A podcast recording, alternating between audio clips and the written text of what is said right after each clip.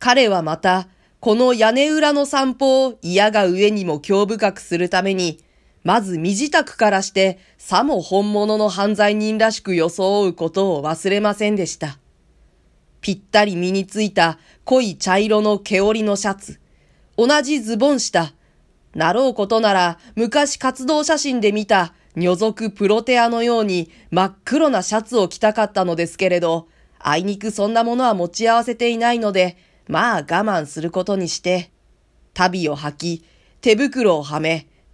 天井裏は皆荒削りの木材ばかりで、指紋の残る心配などはほとんどないのですが、そして手にはピストルが、欲しくても、それもないので、懐中電灯を持つことにしました。夜更けなど、昼とは違って漏れてくる光線の量がごくわずかなので、一寸先も見分けられぬ闇の中を少しも物音を立てないように注意しながら、その姿でそろりそろりと胸木の上を伝っていますと、何かこう自分が蛇にでもなって、太い木の幹を這い回っているような気持ちがして、我ながら妙にすごくなってきます。でもその凄さが何の因果か彼にはゾクゾクするほど嬉しいのです。こうして数日彼は有頂天になって屋根裏の散歩を続けました。その間には良きにたがわず、いろいろと彼を喜ばせるような出来事があって、それを記すだけでも十分一編の小説が出来上がるほどですが、この物語の本題には直接関係のない事柄ですから、残念ながら、はしょってごく簡単に、二三の例をお話しするにとどめましょう。天井からの隙見というものがどれほど異様な興味のあるものだかは、実際やってみた人でなければ、おそらく想像もできますまい。たとえその下に別段事件が起こっていなくても、誰も見ているものがないと信じて、その本性をさらけ出した人間というものを観察することだけで、十分面白いのです。よく注意してみますと、ある人々は、そのそばに他人のいる時と、一人きりの時とでは、立ち居振る舞いはもちろん、その顔の総合までがまるで変わるものだということを発見して、彼は少なからず驚きました。それに普段横から同じ水平線で見るのと違って真上から見下ろすのですから、この目の角度の相違によって当たり前の座敷が随分異様な景色に感じられます。人間は頭のてっぺんや両肩が、本箱、机、タンス、火鉢などはその情報の面だけが主として目に映ります。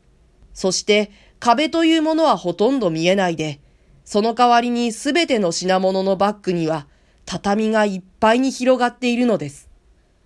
何事がなくてもこうした興味がある上に、そこには往々にして滑稽な、悲惨な、あるいはものすごい光景が展開されています。普段過激な反資本主義の議論を吐いている会社員が、誰も見ていないところでは、もらったばかりの昇給の事例を折りかばんから出したりしまったり、幾度も幾度も開かず打ち眺めて喜んでいる光景。ぞろりとしたお召しの着物を普段着にして、儚い豪奢ぶりを示しているある相場師が、いざ床に着く時には、その昼間はさも無造作に着こなしていた着物を女のように丁寧に畳んで、床の下へ敷くばかりか、シミでもついたのと見えて、それを丹念に口で舐めて、お召しなどの小さな汚れは口で舐め取るのが一番いいのだと言います。一種のクリーニングをやっている光景。何々大学の野球の選手だというニキビ面の青年が、運動家にも似合わない臆病さを持って、女中への付け踏みを食べてしまった夕飯のお膳の上へ、乗せてみたり、思い返して引っ込めてみたり、また乗せてみたり、もじもじと同じことを繰り返している光景。中には大胆にも、インバイフを引き入れて、ここに書くことをはばかるような、凄まじい筐体を演じている光景さえも、誰はばからず、見たいだけ見ることができるのです。三郎はまた、私宿人と私宿人との感情の葛藤を研究することに興味を持ちました。同じ人間が相手によって様々に態度を変えていくありさま。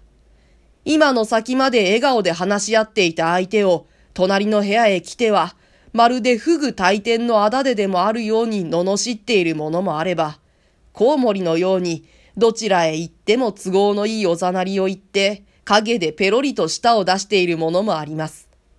そして、それが女の私淑に、東映館の2階には一人の女画学生がいたのです。になると、一層興味があります。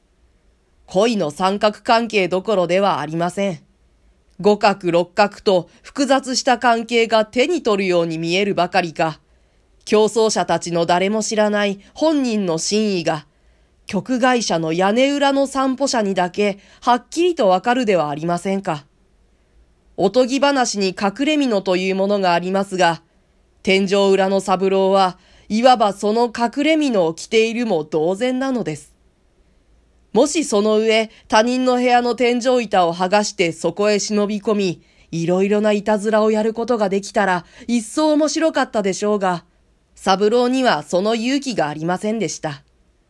そこには三間に一箇所ぐらいの割合で、三郎の部屋のと同様に石ころで重しをした抜け道があるのですから、忍び込むのは造作もありませんけれど、いつ部屋の主が帰ってくるか知れませんし、そうでなくとも窓は皆透明なガラス障子になっていますから、